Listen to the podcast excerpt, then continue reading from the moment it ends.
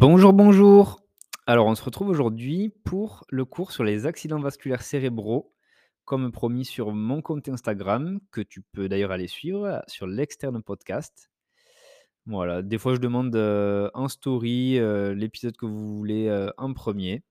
Enfin, je l'ai fait qu'une seule fois pour l'instant, mais ça devrait arriver plus régulièrement. Donc, sans plus tarder, on va commencer ce cours sur les accidents vasculaires cérébraux. Euh, et on va commencer par la définition et la classification des AVC. Donc là, je, suis sur la fiche euh, LISA du livret UNES pour euh, toujours être au maximum à jour des recos et, avoir les cours les plus complets, car ils sont faits par les, les différents collèges qui traitent de l'item. Donc ça devrait être assez exhaustif. Donc c'est parti. Les accidents vasculaires cérébraux, donc AVC, j'utiliserai cette abréviation, ce sera plus simple pour toi et pour moi. Donc ils sont caractérisés par la survenue brutale d'un déficit neurologique focal. C'est un déficit neurologique sensitif et ou moteur. Le terme d'AVC regroupe l'ensemble des pathologies vasculaires cérébrales d'origine artérielle ou veineuse, à savoir les ischémies cérébrales artérielles, donc ça, ça représente 80% des AVC.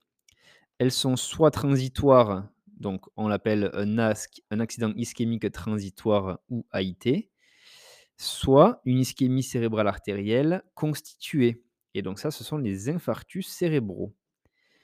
Ça représente aussi euh, les hémorragies cérébrales ou intraparenchymateuses. Et donc ça, c'est les 20% restants des AVC. Euh, et il y a une toute petite partie très rare constituée par les thromboses veineuses cérébrales. Euh, pour les hémorragies cérébrales, donc environ un quart, ce qui représente donc 5% de tous les AVC, correspondent à une hémorragie sous-arachnoïdienne dont la prise en charge est totalement différente. Là, on parle de neurochirurgie ou de radiologie interventionnelle. Alors, un peu d'épidémiologie sur les facteurs de risque des AVC ischémiques et hémorragiques. Chaque année, 150 000 patients sont victimes d'un AVC en France. Les infarctus cérébraux représentent donc 80% des AVC, comme on l'a dit. L'âge moyen des patients présentant un AVC est approximativement de 73 ans. On peut dire que le vieillissement est donc l'un des principaux facteurs de risque. Le risque d'AVC, il faut savoir que ça peut être, il peut être augmenté au décours de certains traumatismes, en particulier dans le cadre de la dissection. La survenue d'un AVC augmente le risque de récidive d'un AVC, qu'il soit ischémique ou hémorragique, et d'événements cardiovasculaires également. L'hypertension artérielle, le diabète, la dyslipidémie et l'obésité sont des facteurs de risque de récidive après un premier AVC. Concernant les infarctus cérébraux, on distingue comme facteurs de risque. Premièrement, les facteurs de risque non modifiables tels que l'âge, le sexe masculin et les antécédents familiaux de pathologies vasculaires. Et deuxièmement, les facteurs de risque modifiables tels que l'HTA, le diabète, la dyslipidémie, le tabagisme chronique, l'obésité et la sédentarité sont également euh, des facteurs d'infarctus cérébraux. Parmi tous ces facteurs de risque vasculaire, l'hypertension artérielle est le plus fortement associée au risque d'AVC. Certaines manifestations cliniques sont associées à un risque accru d'infarctus cérébral, tels que les troubles du rythme cardiaque, donc des palpitations, tachycardie, etc., et notamment la fibrillation atriale ou une sténose carotidienne révélée par un souffle carotidien. D'où l'intérêt de passer le stéto sur les carotides pour, euh, euh, déceler un souffle carotidien. Voilà, qu'on peut retrouver chez euh, pas mal de personnes âgées finalement. Souvent. Concernant les hémorragies cérébrales maintenant, parce que là on était sur les infarctus cérébraux. Les principaux facteurs de risque d'hémorragie cérébrale sont l'âge avancé, l'hypertension artérielle, donc là pour l'instant comme les infarctus, l'alcoolisme chronique et l'usage d'antithrombotiques. Donc il faut faire attention dans la prescription et le suivi des traitements par anticoagulants et ou antiagrégants plaquettaires. Voilà. Allez, donc maintenant, on va apprendre à identifier l'urgence. qu'elle soit diagnostique et thérapeutique des AVC. L'AVC est une urgence diagnostique et thérapeutique absolue devant être régulée par le SAMU, centre 15. La prise en charge en urgence a pour objectif de limiter l'extension de la zone de nécrose en cas d'infarctus cérébral et de réduire l'expansion de l'hématome en cas d'hémorragie cérébrale. Le diagnostic final est retenu après la réalisation en urgence d'une imagerie du parenchyme cérébral et d'une imagerie des vaisseaux extra- et intracérébraux. Donc, soit à l'aide d'une IRM, soit d'un scanner. En cas d'AVC ischémique, si indication à un geste de recanalisation vasculaire décidé par le neurologue, plus ou moins le, le neuroradiologue interventionnel, il faut savoir que la fenêtre thérapeutique est de 4h30 après l'apparition des premiers symptômes pour la réalisation d'une thrombolyse intraveineuse par RTPA. Plus ou moins, on peut y associer un geste endovasculaire de thrombectomie mécanique s'il y a une occlusion proximale dans les 6 heures, dans un centre avec neuroradiologie interventionnelle. Donc, 4h30 après l'apparition des premiers symptômes, on peut faire la thrombolyse intraveineuse par RTPA. Et on peut également faire euh, un geste endovasculaire avec thrombectomie mécanique si on est dans les 6 heures et que l'occlusion est proximale. Quel que soit le type d'AVC, des mesures thérapeutiques associées doivent être réalisées en urgence. Donc, premièrement, la surveillance clinique est répétée. Donc là, on va faire le score NIHSS, le score de Glasgow, l'examen des pupilles, les troubles de la déglutition, etc. On va contrôler les axos. Donc ça, c'est les facteurs d'agression cérébrale secondaire d'origine systémique avec une lutte contre l'hypo ou hypertension artérielle, l'hypoxémie, l'hyperthermie, l'hyperglycémie, euh, etc. On va également rechercher des signes physiques d'œdème cérébral et on va faire la mise en route d'un traitement s'ils sont présents. Un peu de physiopathologie maintenant. Donc là, on va essayer de connaître la physiopathologie de l'ischémie cérébrale avec les zones de pénombre, zone centrale, etc. Donc, toute réduction aiguë du flux artériel cérébral sera responsable d'une souffrance du parenchyme cérébral situé en aval de l'occlusion artérielle. Ainsi, en cas d'infarctus cérébral, il existe une zone centrale où la nécrose s'installe immédiatement, et c'est cette zone qui est responsable des séquelles neurologiques. Et en plus de cette zone centrale, on a une zone périphérique qui est appelée aussi la zone de pénombre, où les perturbations tissulaires sont réversibles si le, débit sanguin cérébral est rétabli rapidement, dans les premières heures. Cette zone, donc périphérique, est responsable des symptômes présentés par le patient et ça constitue la cible des traitements d'urgence de l'ischémie cérébrale. Ensuite, pour faire le diagnostic positif, on va faire l'anamnèse euh, avec le patient et son entourage pour rechercher ensuite les signes neurologiques de localisation, pour essayer d'établir euh, le territoire de l'infarctus. Donc, un AVC doit être évoqué devant l'association d'un déficit neurologique focal d'apparition brutale. La nature ischémique ou hémorragique d'un AVC peut être évoquée cliniquement en fonction, premièrement, du contexte. Donc, par exemple, on évoquera un infarctus cérébral devant la présence d'une affection cardiaque emboligène, qui est connue, euh, du genre valvulopathie, trouble du rythme, ou des manifestations antérieures de maladies athéroscléreuses, avec par exemple la coronaropathie, l'artériopathie des membres inférieurs et tout ce qu'on connaît qui peut être signe d'athérome et d'athérosclérose. Donc ça, c'était pour l'infarctus cérébral en fonction du contexte. Pour l'hémorragie intraparenchymateuse, donc là, on l'évoquera devant des troubles, pour le coup, de la coagulation. Donc là, ça va être l'anomalie des plaquettes, la diminution du taux de prothrombine, un traitement anticoagulant ou antiagrégant, etc. Donc ça, c'était pour le contexte. Ensuite, en fonction des données cliniques, on va pouvoir évoquer la nature de l'AVC. Euh, par exemple, on évoquera un infarctus cérébral si la symptomatologie correspond à un territoire artériel qu'on va voir dans le tableau qui suit, donc je vais vous le décrire juste après. On évoquera une hémorragie intraparenchymateuse si on a une symptomatologie d'hypertension intracrânienne, donc d'HTIC, euh, qui est associée précocement. Donc là, les symptômes d'HTIC, ça va être les céphalées, des nausées, des vomissements, euh, voire un coma avec des troubles de la conscience. Cependant, donc ça c'était euh, c'était la clinique, seule l'imagerie cérébrale permet à ce jour de faire la différence. Voilà, donc pour conclure, il faut une imagerie cérébrale. Les AIT, quant à eux, ont une symptomatologie clinique aussi variée que celle des infarctus cérébraux. Il s'agit d'une situation d'urgence qui nécessite un, interrogatoire policier. Les symptômes suivants ne doivent pas faire évoquer un AIT s'ils sont isolés.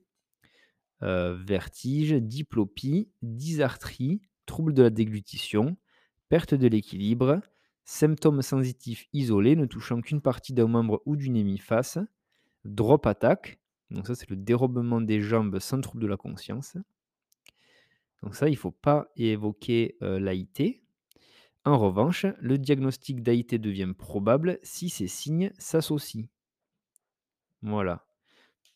Si on a, a un seul de ce que je viens de citer, ça ne peut pas vraiment faire évoquer un AIT. Par contre, s'il y en a plusieurs, là, il faudrait y penser. Donc, le tableau, justement, pour euh, le territoire artériel et les symptômes que ça peut donner.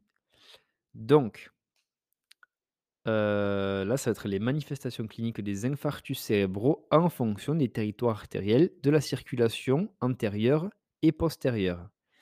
Pour la circulation antérieure, donc, si on a un infarctus de l'artère ophtalmique, là, ben, comme tu peux t'en douter, on aura une cécité monoculaire, parce que c'est l'artère qui vient euh, irriguer un seul œil.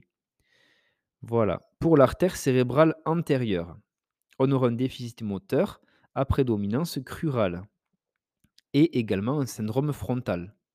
Donc artère cérébrale antérieure, déficit moteur plutôt crural et syndrome frontal.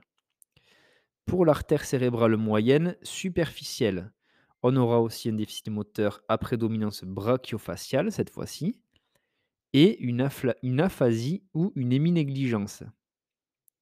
Là, ça va être euh, par exemple dans les troubles du langage et de la phonation, des anomalies de la vision aussi.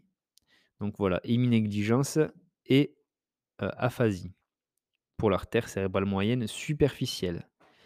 Et maintenant, pour l'artère cérébrale moyenne profonde, donc là on est toujours sur la circulation antérieure, on aura une hémiplégie proportionnelle.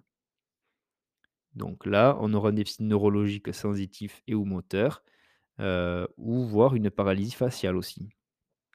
Hémiplégie proportionnelle pour l'artère cérébrale moyenne profonde. Et maintenant, pour la circulation postérieure, donc ça sera l'artère cérébrale postérieure et le territoire vertébro-basilaire. Donc pour l'artère cérébrale postérieure, on aura une hémianopsie latérale homonyme et une hémianesthésie. Voilà.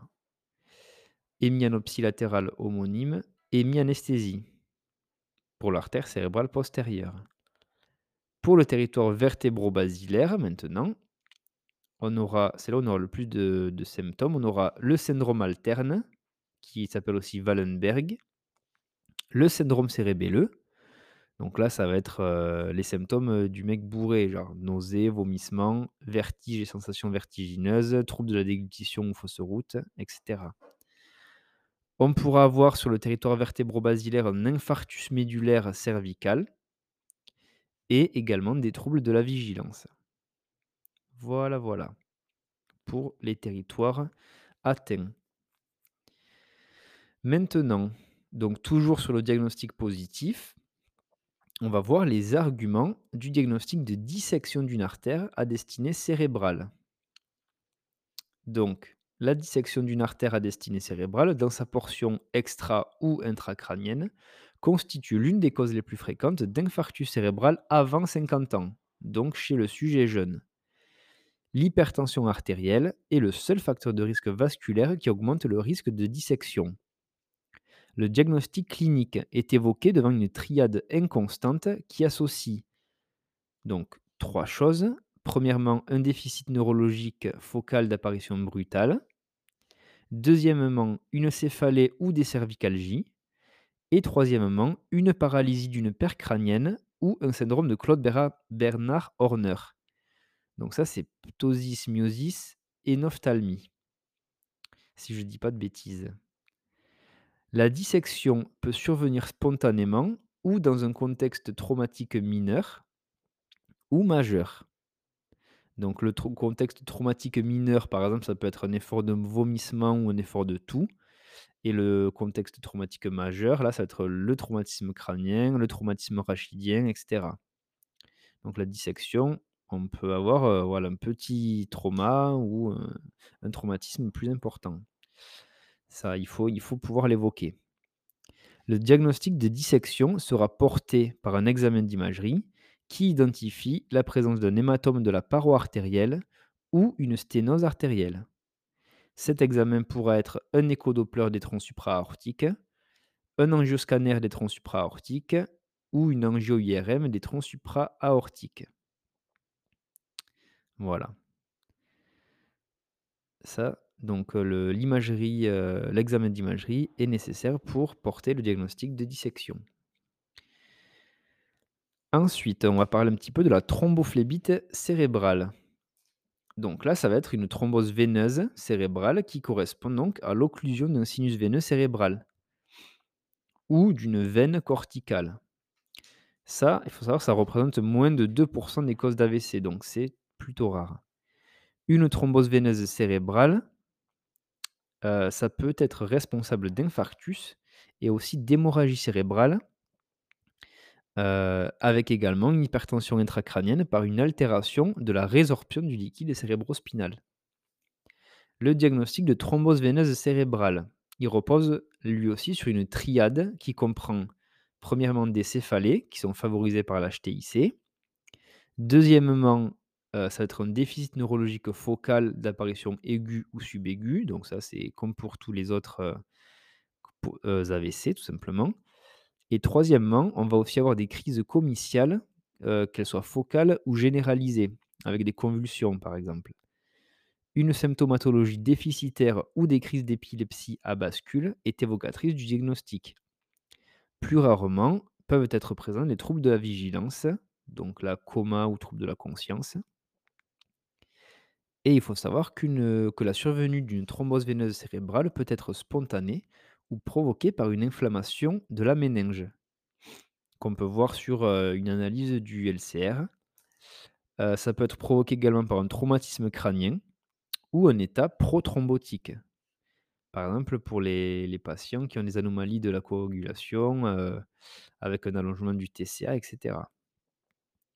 Et le diagnostic de thrombose veineuse cérébrale sera confirmé par la démonstration d'une thrombose veineuse par une imagerie scanner ou sur une IRM. L'examen du parenchyme cérébral permettra donc d'identifier un infarctus veineux et ou une hémorragie intracérébrale et ou un œdème cérébral et ou une hydrocéphalie. Voilà, donc on pourra avoir tous ces, tous ces phénomènes-là sur l'IRM ou le scan. Voilà, voilà. Donc là, on va s'attarder sur les signes de gravité d'un AVC. Donc comment euh, les reconnaître? On va avoir trois signes majoritaires de gravité qui sont premièrement le trouble de la vigilance, deuxièmement une détresse respiratoire, troisièmement une instabilité hémodynamique. Donc là, on doit rechercher ces signes à l'examen physique en évaluant en premier l'état de conscience du patient, avec le Glasgow, etc. On va également évaluer l'hémodynamique du patient en recherchant notamment une hypotension artérielle ainsi qu'un trouble du rythme. Donc là, on va prendre la pression artérielle, le pouls. Voilà. On va également rechercher une détresse respiratoire. Et on va se servir du score NIHSS euh, qui sera donc utilisé à la phase initiale pour évaluer la gravité de l'AVC. Donc là, il y aura une évaluation du déficit moteur, des troubles de la parole et de la conscience. Alors, quelles sont les principales causes d'AVC ischémique? On aura, en au 1er plan l'athérosclérose. Ça, ça va être 30% de toutes les causes d'AVC ischémique. Donc là, ça va être les sténoses, heu, significatives d'artères, heu, en amont de l'infarctus cérébral et la présence de facteurs de risque cardiovasculaires. On aura ensuite comme principale cause d'AVC ischémique, heu, la maladie, des petites artères ou une cause lacunaire. Donc là, ça va être une microangiopathie avec des petits infarctus profonds qui font moins de 20 millimètres de diamètre. Voilà, le principal facteur de risque de ça, c'est l'HTA. Donc toujours, heu, des facteurs de risque cardiovasculaires. Ensuite, on aura les cardiopathies emboligènes qui représentent aussi 20% des AVC ischémiques. Donc là, les causes sont nombreuses et elles sont réparties selon leur risque embolique. Donc élevé et modéré ou mal déterminé. Là, ça sera la FA, la fibrillation atriale, dans 50% des cas. Après, beh, on a des origines indéterminées. Donc là, on va pas retrouver d'étiologie malgré un bilan exhaustif. Le ce sont, heu, des causes multiples, heu, avec des bilans, souvent incomplets et cetera et ça, c'est 25% donc un quart des principales causes d'AVC ischémique, c'est-à-dire qu'on, ne sait pas, d'où ça vient et après, il y a d'autres causes identifiées qui sont plus rares. Donc là, être les dissections des artères cervicales, heu, qui représentent, il faut le savoir, une des causes les plus fréquentes des infarctus cérébraux du sujet jeune. Donc là, par exemple, heu, ça va être, heu, des manipulations, cervicales souvent, qu'on peut voir après des consultations chez les ostéopathes. Ça, ça arrive assez souvent et donc ça, c'est 20 des des AVC du sujet jeune et après on peut avoir des causes plus rares de macro et microangiopathie, qu'elles soient inflammatoires, hématologiques, métaboliques, génétiques et cetera et donc ça, il faut le rechercher surtout en fonction du contexte clinique, heu, des données de l'anamnèse et des examens complémentaires s'il y en a déjà eu par le passé. Voilà, donc ça c'était pour les les AVC ischémiques. Maintenant pour les AVC hémorragiques, quelles sont les principales étiologies? Heu, donc là, ça va être les maladies des petites artères toujours ou associées à l'HTA. Donc maladie des petites artères, c'est souvent associé à l'HTA. Ensuite, on va avoir l'angiopathie amyloïde cérébrale. Là, ça va être surtout chez les sujets âgés avec, heu, une topographie lobaire et il y a un fort risque de récidive. Donc ça, c'était lié à une microangiopathie, ce qui sont les plus fréquentes et comme autre principale cause d'AVC hémorragique, on aura des causes secondaires à une lésion sous-jacente. Donc là, on aura souvent un traitement interventionnel, à la différence des microangiopathies où ça sera principalement médicamenteux. Donc là, pour les lésions secondaires, pour les AVC hémorragiques secondaires à une lésion sous-jacente, ça sera les ruptures de malformations vasculaires avec, les malformations artério-veineuses, les cavernomes et cetera. Ça, ça sera souvent, chez les sujets jeunes, mais chez qui, l'AVC va apparaître tôt dans la vie et ça pourrait être également lié à des tumeurs cérébrales et ça, c'est souvent malheureusement révélateur de la tumeur. Voilà, donc pour les hémorragies cérébrales, il faut savoir que toutes, heu, enfin que 100 des des AVC hémorragiques sont liés à une cause sous-jacente. La répartition des étiologies, heu, à l'origine des AVC hémorragiques est, heu, est cependant mal connue. La maladie des petites artères peut s'exprimer sur le versant ischémique et hémorragique, comme on l'a vu. D'autres causes moins fréquentes, donc là, les thromboses veineuses, la prise de toxiques, des endocardites, des troubles de l'hémostase d'origine congénitale et cetera, peuvent être évoquées, mais en fonction du contexte toujours. Il faut savoir que 15% des AVC hémorragiques surviennent sous traitement anticoagulant. Mais le traitement anticoagulant constitue plus un facteur favorisant et de mauvais pronostic qu'une étiologie. Donc voilà, c'est plutôt un facteur favorisant, heu, qu'une étiologie. C'est pas parce qu'on a un traitement anticoagulant que, heu, on va forcément avoir un AVC hémorragique. Voilà, voilà. Alors maintenant, on va passer sur, heu, les examens complémentaires. Donc, heu, avec la stratégie d'exploration à la phase aiguë d'un AVC. Alors je bois une petite gorgée de thé. Et on enchaîne. Donc l'objectif des examens complémentaires à la phase aiguë d'un AVC est quadruple.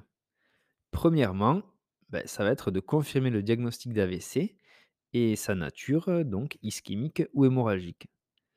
Deuxièmement, ça va aider à la décision thérapeutique de phase aiguë en évaluant les indications et les contre-indications des traitements de recanalisation dans l'infarctus cérébral ou une réversion dans les hémorragies cérébrales. Troisième objectif des examens complémentaires, ça va être d'identifier les complications aiguës, notamment cardiaques, de l'AVC.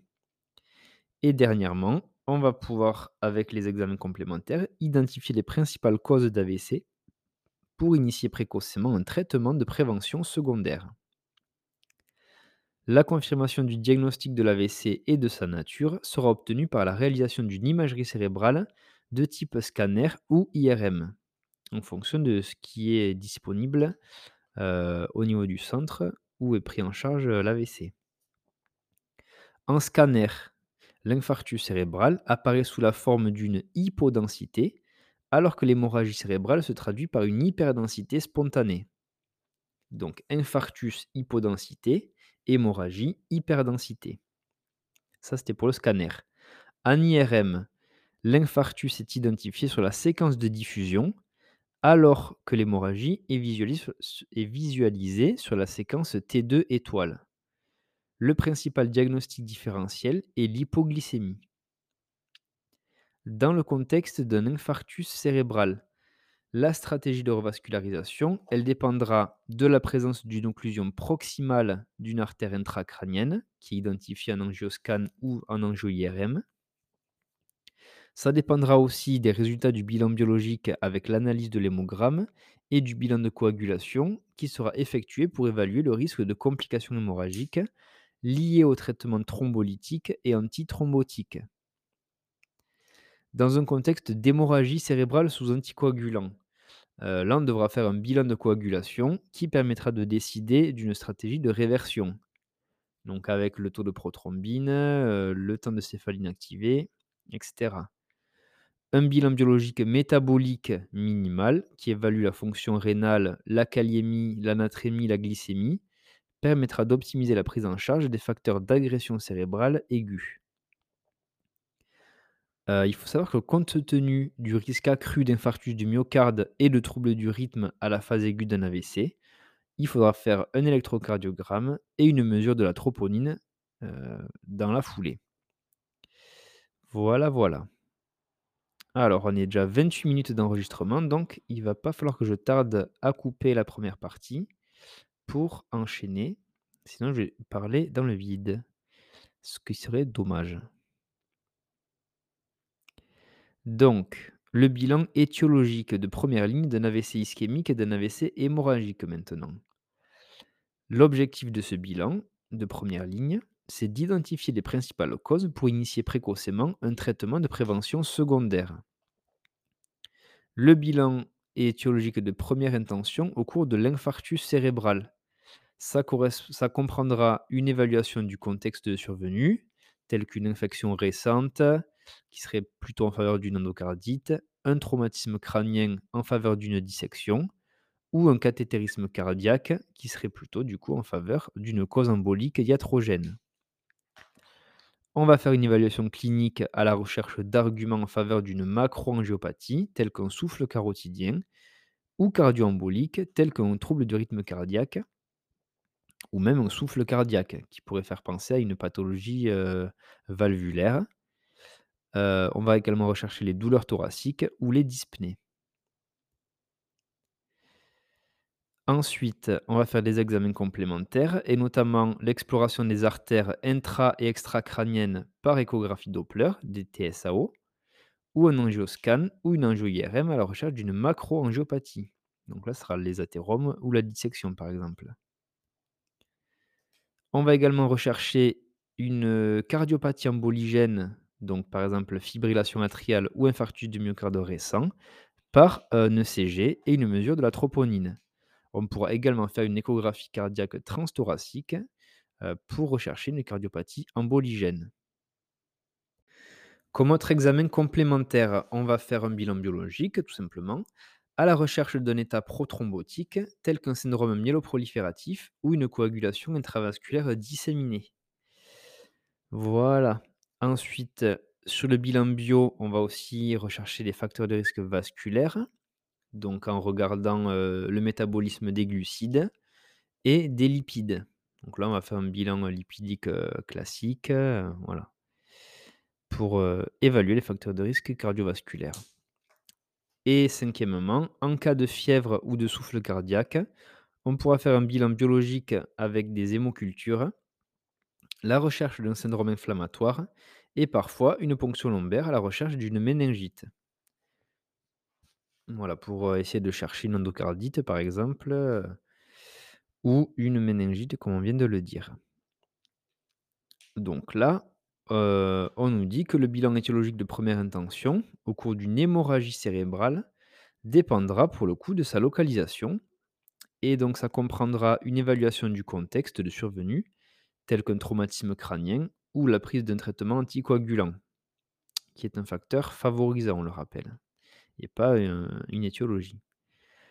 On va faire ensuite, en plus de cette évaluation du contexte, des examens complémentaires et notamment donc l'exploration des artères intracrâniennes, toujours par angioscan ou angio-IRM, où on va rechercher une malformation artério-veineuse. On fera également un bilan biologique à la recherche d'une coagulopathie. Donc là, on va regarder les plaquettes, l'hémogramme, le taux de prothrombine, l'allongement du TCA, etc., etc. Heu, donc maintenant, donc là, on nous montre quelques, quelques scans et IRM où on nous montre donc des AVC hémorragiques, ischémiques. Donc ça, vous allez voir tout ça, heu, dans les collèges, donc il n'y a pas besoin que j'y revienne dessus. Heu, donc là, on va être à la phase aiguë. Qu'est-ce qu'on va réaliser comme action à la phase préhospitalière? Donc quand il y a le SAMU qui arrive. Premièrement, donc il y a la régulation médicale par le SAMU qui permet d'activer la filière AVC et de limiter ainsi un retard diagnostique et thérapeutique.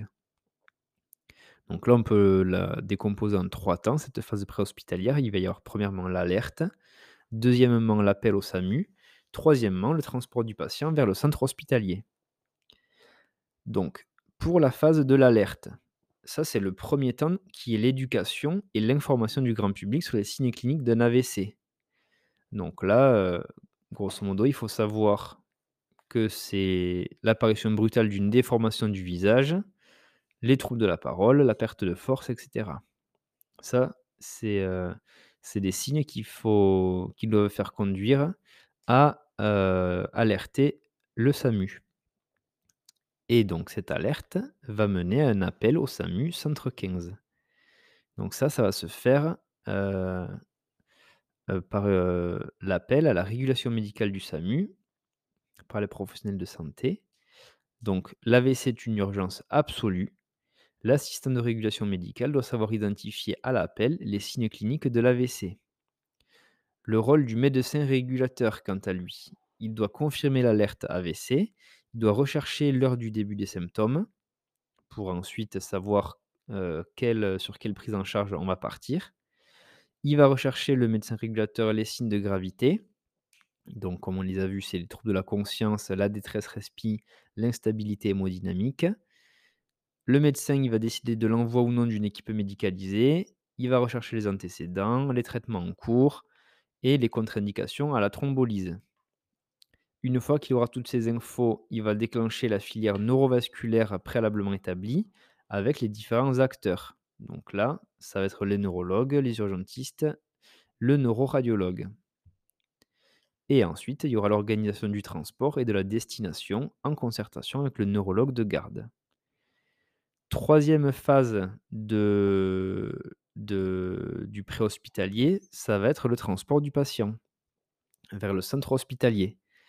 Donc là, l'idée c'est de choisir le transport le plus rapidement possible et adapté à la situation du patient. Si on a des signes de gravité, on va envoyer dans ce cas-là une équipe médicalisée SMUR.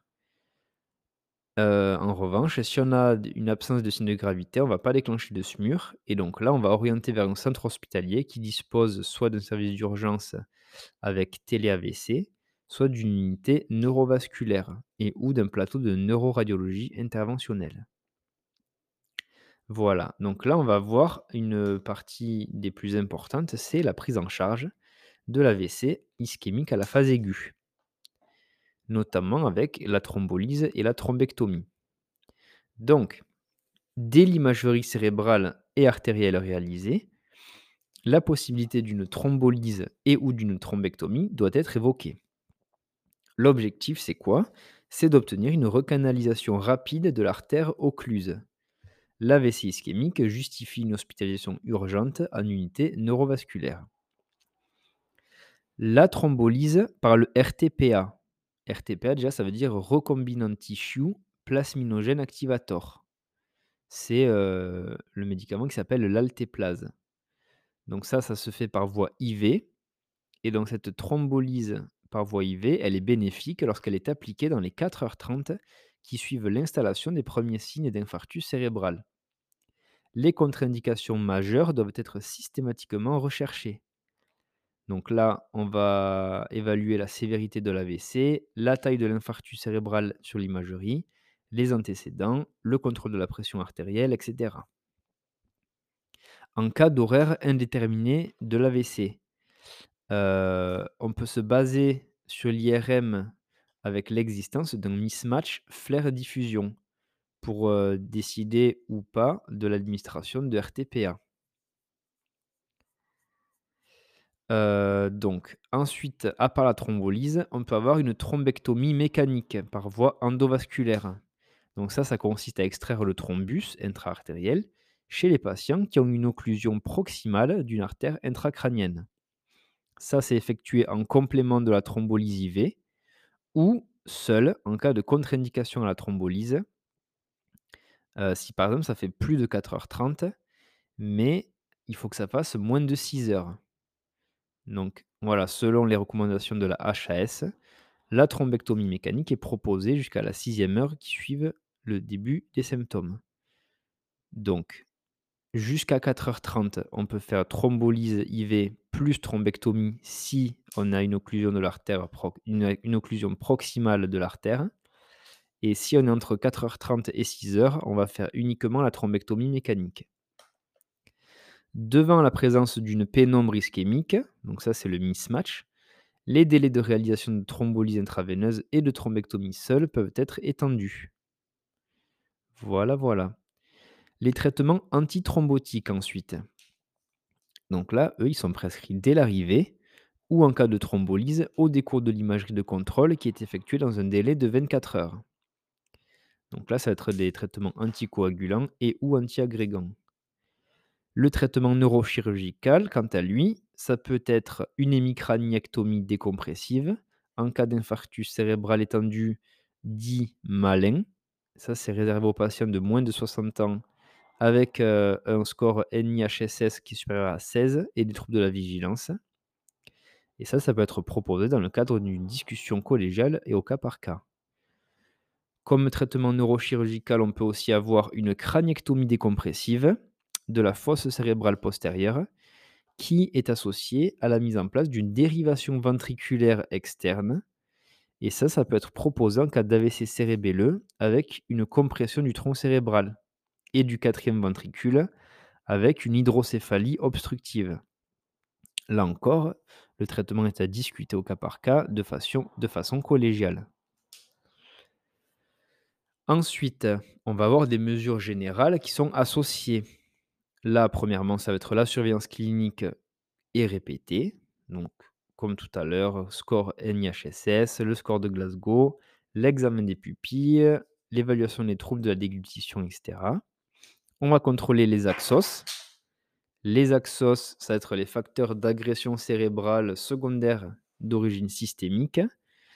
Donc là, on va contrôler l'hypo, l'hypertension artérielle, que l'on doit respecter. Heu, l'hypoxémie, l'hyperthermie, l'hyperglycémie. Donc voilà, les axos, c'est tous les hyper plus l'hypotension et l'hypoxémie. Ensuite, les mesures mises en œuvre dans la prévention primaire et secondaire. Ça, c'est très important.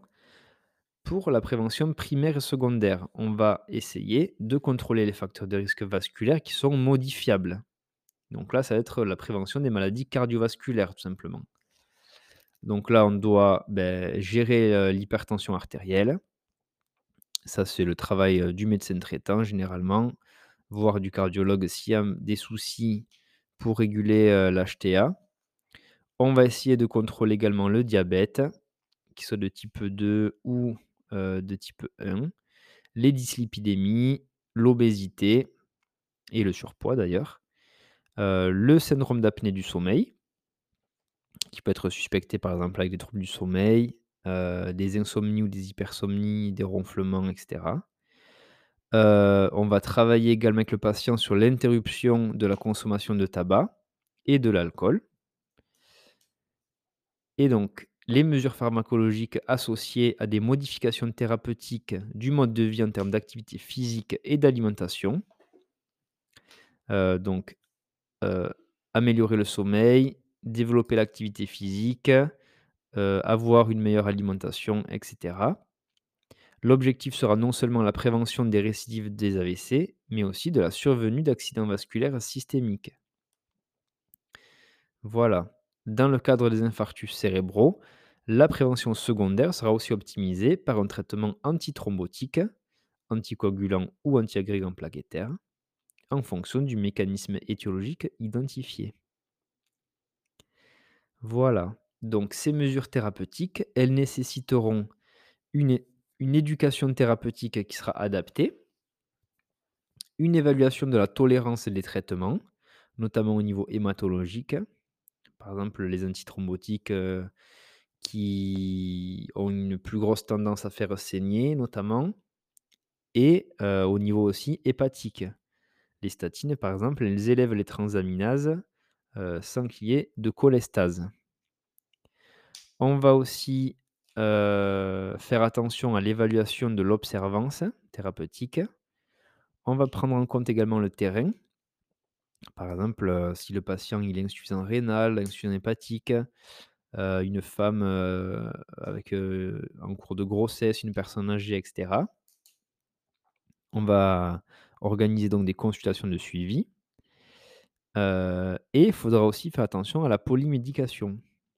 Voilà essayer des fois de simplifier les ordonnances, notamment des patients âgés qui sont polymédiqués. Ensuite, donc, la prise en charge post-AVC, elle comprendra une évaluation systématique des complications euh, après l'AVC. Donc là, ça va être notamment l'handicap moteur, sensoriel ou phasique, qui justifiera souvent euh, de la kinésithérapie et de l'orthophonie. On pourra également avoir une détérioration cognitive qui survient chez 80% des patients. On pourra également avoir les troubles de l'humeur et du sommeil, qui sont observés chez 30% des patients. Donc là, il faudra faire attention euh, aux symptômes de la dépression, savoir prescrire des hypnotiques ou des anxiolytiques et organiser des consultations de suivi.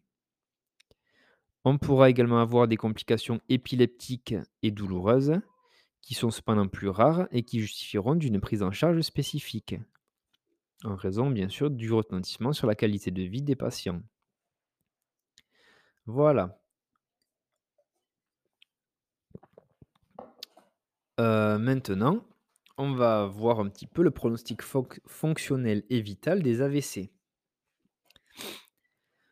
Euh, concernant la mortalité des AVC, est-ce que tu sais à combien elle est à un mois? Eh bien, elle est de 20% et elle elle double, elle passe à 40% à un an. Donc la mortalité est de 20% à un mois et de 40% à un an. Elle est plus élevée à la phase aiguë dans l'hémorragie intraparenchymateuse. Euh, la morbidité, quant à elle, à distance de l'AVC, là, un tiers des survivants sont dépendants. Donc ça, c'est voilà, c'est une réalité. Donc 30% des survivants à un AVC deviennent dépendants. Un tiers des survivants gardent des séquelles, mais tout en restant indépendants. Et un tiers des survivants retrouvent leur état antérieur. Voilà, une chance sur 3 heu, de garder de retrouver un état antérieur. Les complications possibles ensuite de l'AVC, donc là, ça va être, heu, premièrement, beh, la récidive.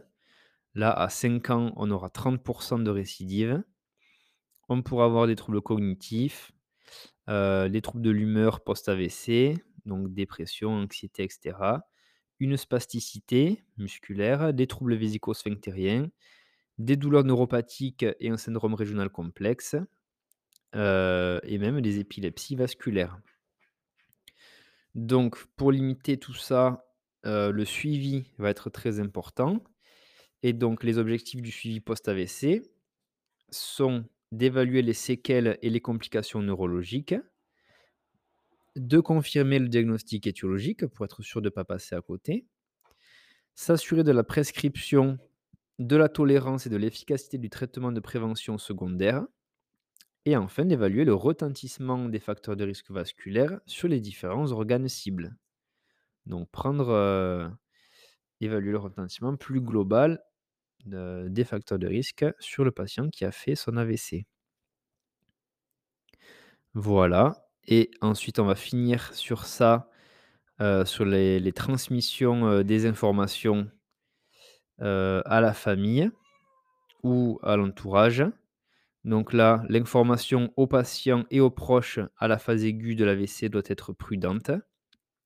Pourquoi? Parce que déjà, premièrement, le pronostic est difficile à prédire. Heu, là, il faut s'appuyer notamment sur les facteurs de bon ou de mauvais pronostic.